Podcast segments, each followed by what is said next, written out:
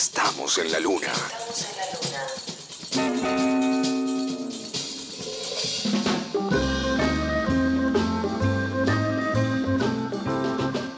Estamos en la luna por Nacional Rock 937. Yo prometí algo para las 10 de la noche y como son las 9 y 59, podríamos juzgar que estoy un minuto en offside. Me adelanté con una jugada de lujo. ¡Ay, son las 10! ¿Sabes qué? Claro, el banderín del lineman de la vida no fue levantado. Y ahora sí, todo en regla para darle la bienvenida a la luna a un grande, a un gigante, al señor... ¿Me prepare por favor a la gente que aplaude? ¿Sí? Al señor Morris. Morris en Estamos en la Luna es un lujo. Qué bien, qué bien. Te estoy escuchando con todo, con todo gusto, Frankie. ¿Cómo estás? ¿Cómo estás, Morris? Eh, la verdad, contentísimo de, de tenerte aquí, contentísimo también de, de todo este último, estos últimos años, no sé si son dos años que después con el tiempo nos van a computar como uno solo, pero vos con Antonio estuvieron haciendo cosas hermosas, recitales hermosos y bueno, la última montaña que te sigue dando alegría. Hemos hecho ese disco, hemos hecho el Auditorio Belgrano, el Centenario, el así que bueno, dentro de lo que, lo que pudimos, dentro de lo que el, el permitía, hemos hecho algo bastante, bastante hemos hecho. Y ahora estamos por hacer el Teatro Gran Rivadavia de Flores, el 15 de este mes, o sea, este viernes. Así que bueno, estamos haciendo un poco la promoción para, para llenar el teatro, hay que llenar un teatro, por supuesto. Bueno, esto es el viernes 15 de octubre a las 9 de la noche en Rivadavia 8336. Este, con canciones, me imagino, un repertorio... Eh... Mira, sí, eh, varias, varias van a ser de, de nuestro último disco, La Última Montaña, otras van a ser de Antonio de sus épocas pasadas, que tiene un montón de discos, y otros van a ser los míos, van a, voy a cantar El Oso, ayer nomás, Pato en la carnicería, 40 millones, bueno, mi querido amigo Pipo, vamos a hacer un, ramillete de canciones. Y le vamos a agregar algo que mm, es bastante poco común, se ha hecho muy poco, que es una charla de unos 20 minutos antes entre él y yo, comentando canciones que no vamos a tocar, pero vamos a interpretar al piano, comentando cómo las hicimos, cuándo las hicimos, por qué las hicimos. Es como una charla frente al público. Qué lindo. Donde vamos a contar anécdotas que no se pueden contar en la canción, porque si las contás entonces tiene que hacer otra canción. Así que vamos a hacer eso, que es una especie de charla, charla rock o charla pop, como quieras llamarla. Hace poco este, hice en, en, un programa que tengo los domingos que se llama La Casa Rodante, un especial de canciones que son relatos, que cuentan historias. Es decir, la diferencia con una canción que puede ser una descripción, puede ser un monólogo, un soliloquio, puede ser cualquier cosa, esta es una canción que empieza como con había una vez y el primer estribillo te cuenta, va avanzando la trama del, del relato a medida que va pasando la canción. El oso es el caso de eso este, Juan el Noble Caballero. Es decir, vos sos un contador de cuentos en canciones y desde muy joven. Bueno, sí, eso es influencia de la literatura, de leer libros, de leer Las Mil y las Noches o leer las fábulas de Sopo. Finalmente, por algún lado, salen, lo que, uno, lo que uno lee finalmente termina saliendo en canciones. Eso le pasa a todos los que componen canciones, por supuesto. Ahora, si naciste a, a lo mejor en una selva, eh, te va a salir, bueno, otro tipo, otro tipo de música, otro tipo de, de letras. Pero eh, a mí me han salido así, cosas que son como fábulas. El oso es una fábula. Y Juan el Caballero también es una fábula. Fábula con música, con batería, con bajo, con guitarra eléctrica. Tienes razón, es así. Quiere saludarte, aquí está en la luna la conductora de este programa, la señorita Grisel D'Angelo. Ahí te hace, ah, está muy nerviosa, no quiere pronunciar ahora. Ella hizo no, una... no, es un momento eh, impresionante. ¿Cómo estás? Un gustazo. ¿Cómo te va, Griselda? ¿Cómo estás? Buenas noches. Eh, Grisel Muy, hizo... muy fanática, muy fanática y, y me atrevo a decir que, que- que gran parte de mi educación sentimental, musical, eh, fue con vos, así que me estoy hiperventilando un poco de emoción ahora mismo, que Frankie Landon siga con todo esto. Bueno, de la emoción justamente se trata la música, ¿no? Porque a veces me pregunta alguien, o, un periodista, o un amigo, ¿qué me gusta? Le digo, pregúntame qué me emociona más que qué me gusta. Porque gustarme me gustan, bueno, varias cosas, pero el tema es, ¿te emociona? Ese es el punto, ¿no? La emoción. Si hay emoción en, un, en, la, en la película o en una canción o en un concierto, cantar, eh, la única forma de cantar más o menos llegar hasta al, público es con emoción. Si vas a cantar la canción así, tal cual está escrita en el papel y la vas mirando, bueno, a, a los pocos segundos pasa algo raro, eh, la gente no, no entiende qué está pasando. Está pasando que estás recitando la letra y no estás sintiendo ese exacto momento que estás ahí, justo arriba del escenario. Y lo mismo pasa cuando grabas los discos. No es fácil porque estás en una sala con micrófonos, con cables, detrás de una ventana hay dos personas que te están mirando así con las caras a veces inexpresivas, pero hay que buscar la emoción. Eso no sé si es bien al punto, pero es lo que vamos a hacer en el teatro Gal Rivadavia, buscar la emoción. Moris, recién decías lo de leer la letra eh, que puede estar en un papel impresa de una canción. Lo has contado muchísimas veces, pero qué linda oportunidad para volver a molestarte con este tema de nada sirve, que justamente Grisel es una canción que grabó con un megáfono, una versión rockera muy linda, un poco más breve, pero hermosa. Este, te quiero preguntar, ¿es improvisación? Este, fuiste porque se escucha como que realmente fue la primera vez que dijiste todo eso. No, eso es improvisación pura. Ahí no hay papel, ni escritura, ni yo lo estaba leyendo. Por eso, parece muy natural. Improvisación al, al momento que yo iba cantando, en la mente iban apareciendo las próximas estrofas, o sea, terminaba una, aparecía otra, y finalmente, bueno, después cuando ya terminé de, de sacar de adentro todo ese mundo que tenía, ese mundo un poco caótico, neurótico, nervioso o enojado, bueno, finalmente pude terminar, pero me llevó siete minutos terminar eso. bueno, respetaste la emoción, definitivamente. Claro, exactamente. Lo que me guió fue la emoción. Y tuve la suerte que el que estaba en la cabina de grabación apretó un botón, grabó una cinta y cuando yo terminé me dijo, toma, esto es tuyo. Y me dio esa cinta. Esa cinta la tuvo guardada durante un año.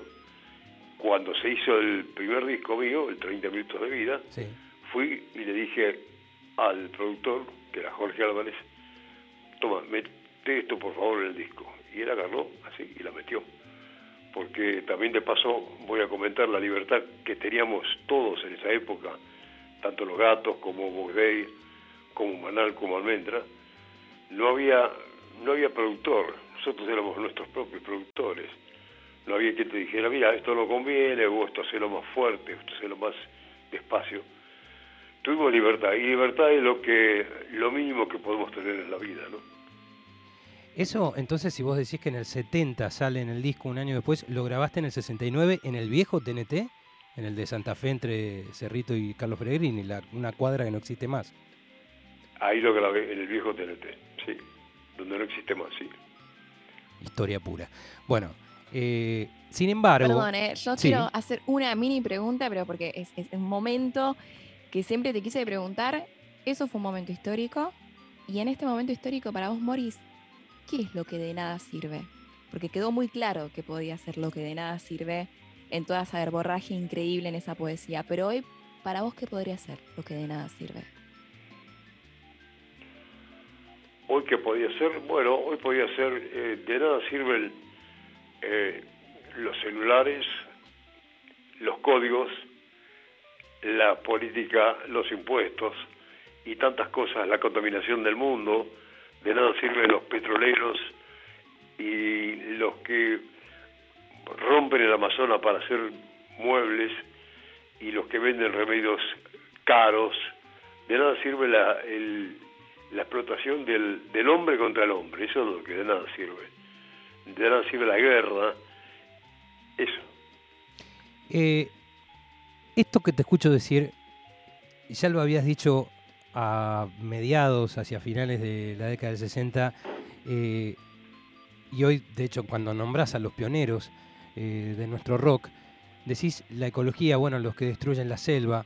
Y una canción tuya, yo creo que debes haber sido de los pocos que influenciaron la obra de Tanguito, incluso, que lo tuvimos muy poquito tiempo, pero hay una canción de él, El hombre restante, no sé si no hizo la letra con, con Javier Martínez.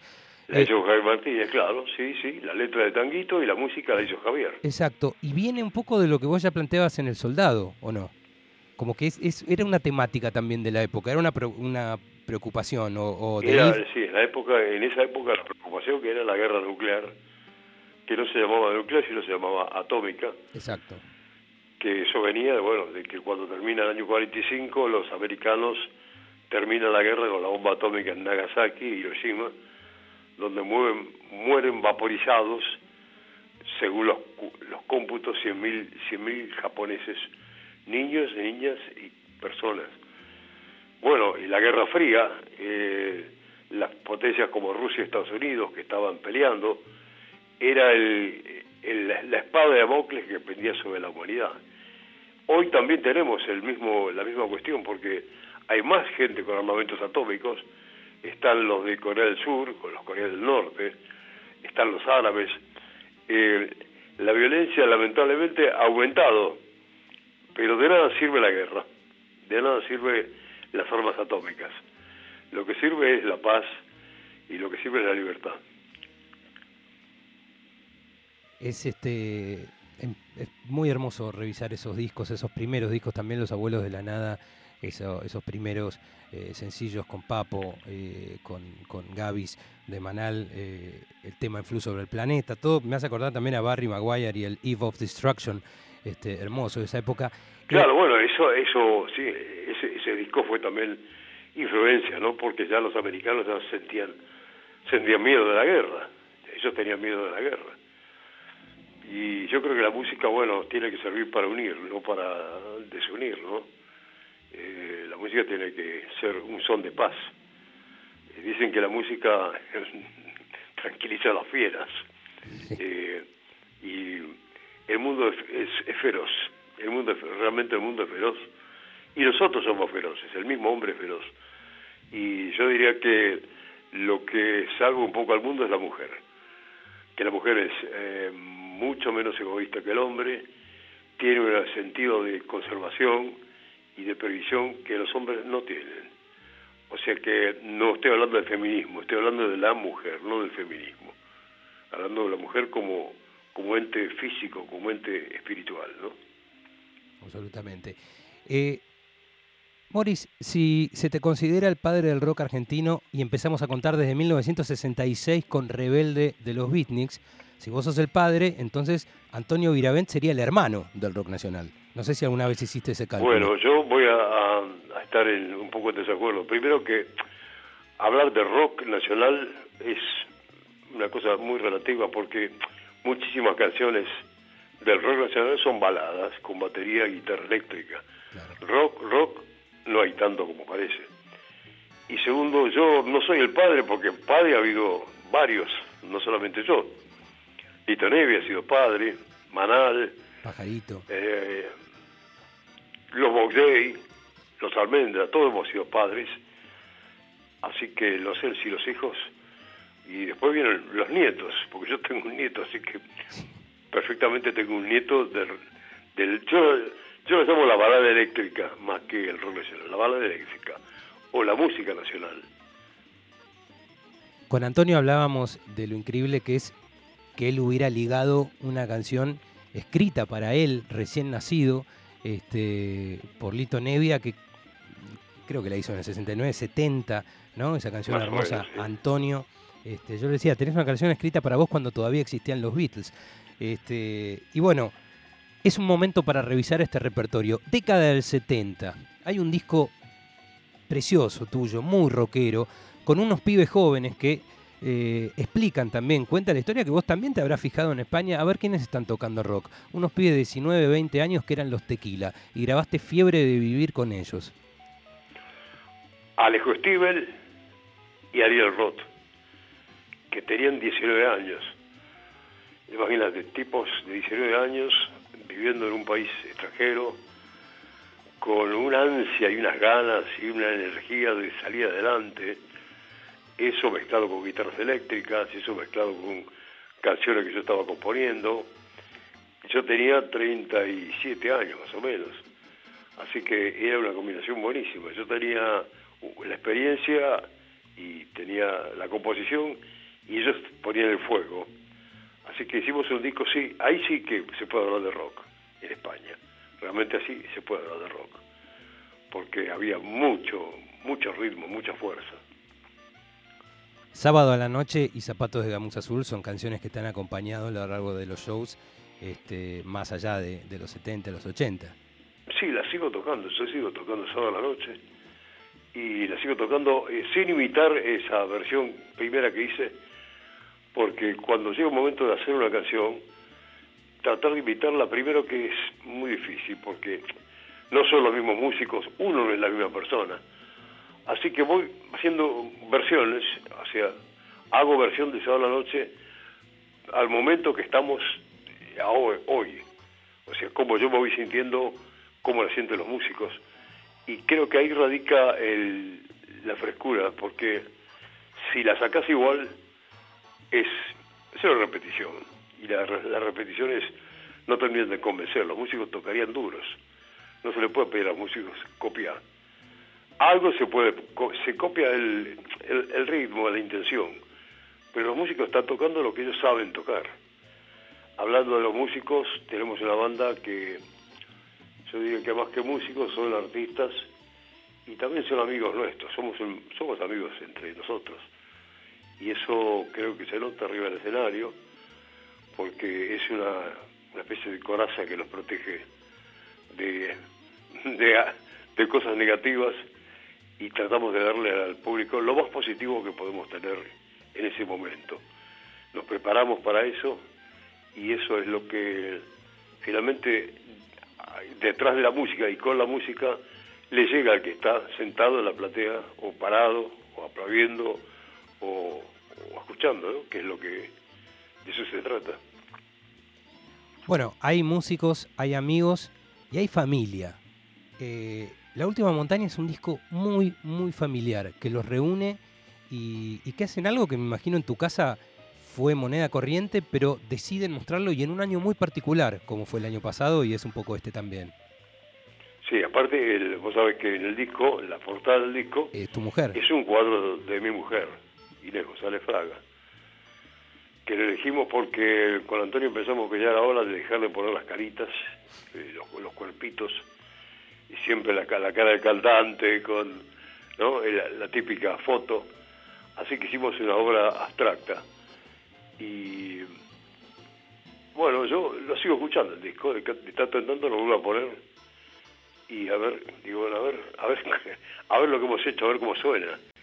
Trato de escucharlo desde, no desde mí, sino desde otro lugar, a ver cómo es eso que hemos producido. Y estoy conforme, realmente estoy conforme con lo que hemos hecho. Boris, de joven escuchabas mucho tango, ¿tuviste a la hora de empezar o algo, o porque siempre tuviste como algo marcado sin tener necesidad, o sea, sin tener que componer tangos, hubo mucho tango en tu, en tu obra, de, tal vez desde la personalidad.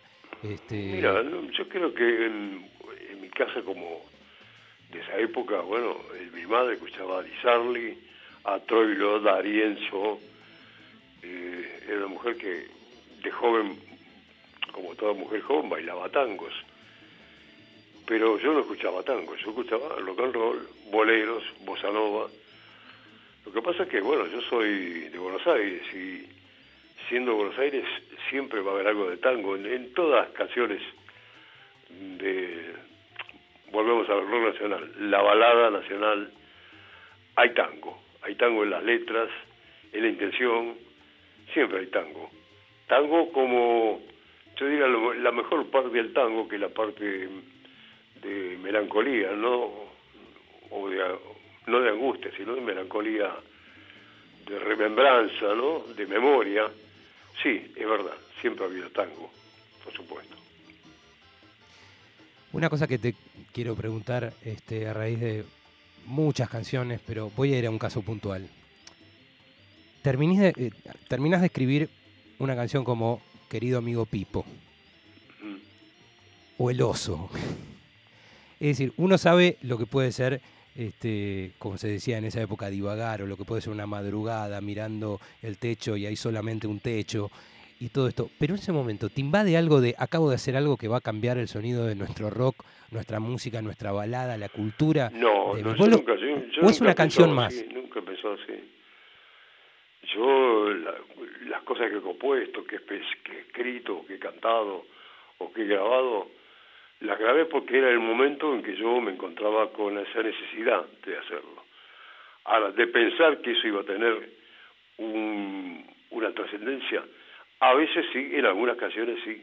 Por ejemplo, en el Mendigo del Dog Sud, yo sabía que en algún lugar eh, algo iba a resonar, hasta tal punto que a veces iba caminando por mi barrio y los porteros me decían, ¿y cómo anda el mendigo?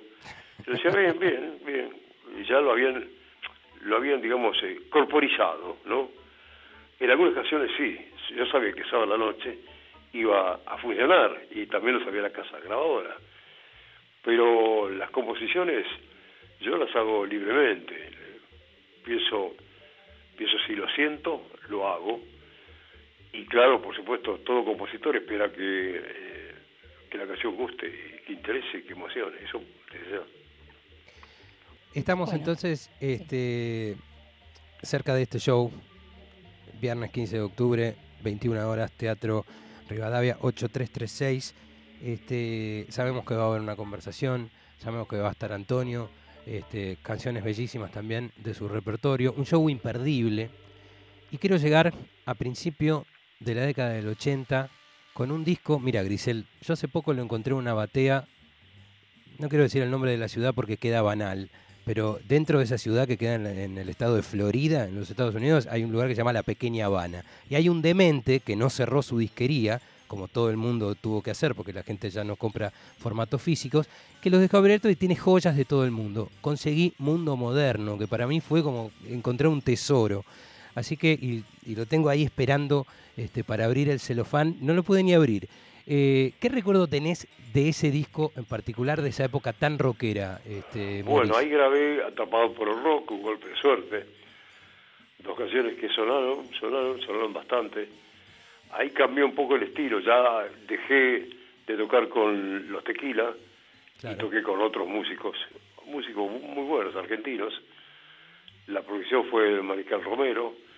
Bueno, fue un segundo disco que me llevó bastante lejos. Recorrí muchas partes de España con ese disco.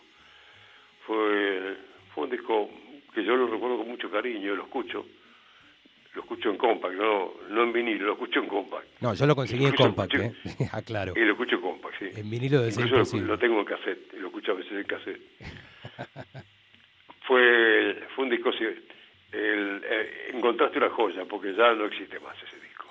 Definitivamente. Eh, por último, hay una generación, yo conozco el oso por mi mamá y por mi, o sea, vino por otro lado, pero hay una generación de pibes, camisa, sin ir más lejos, está acá también en el estudio, este, de entre 35 y 40 y poco, que en el año, no sé, 93, 94, si agarraba una guitarra en un fogón, cantaba Yo vivía en el bosque. mu-". No cantaba Yo vivía en el bosque muy contento. Es decir, ¿qué te pasó cuando.? Creo que vos estuviste incluso involucrado un poco con la preproducción de, de la leyenda de Sí, Tanguito. yo tuve bastante que ver con la película porque al principio el, el, el guion de la película yo lo rechacé como lo rechazó Javier Martínez Y Lito Nevia. y porque lo ponía a Tanguito como un, un traficante de drogas y Tanguito no era un traficante de drogas era lamentablemente un adicto a, a las drogas no Un- una persona que había caído en las drogas pero yo tuve que ver con la película sí porque yo les recomendé que mandaran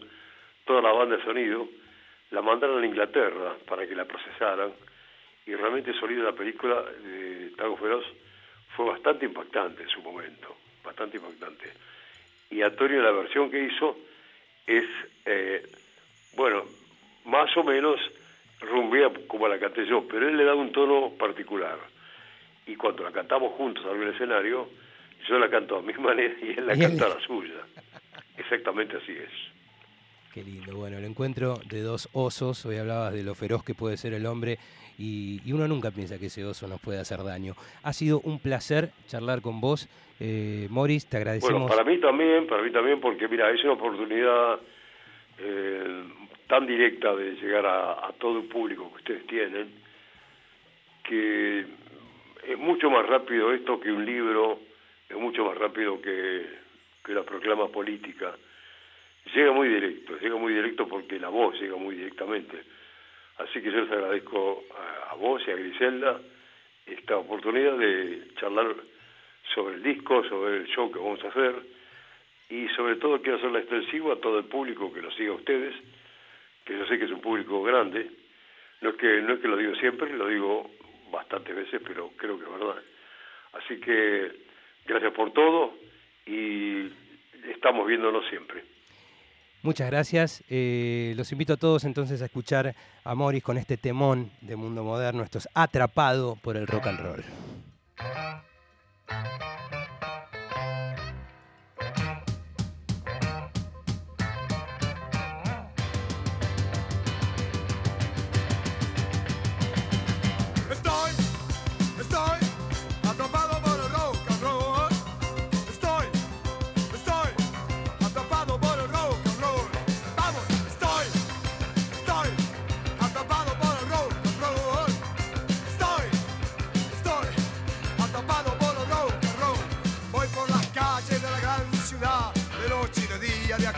Voy por los pueblos de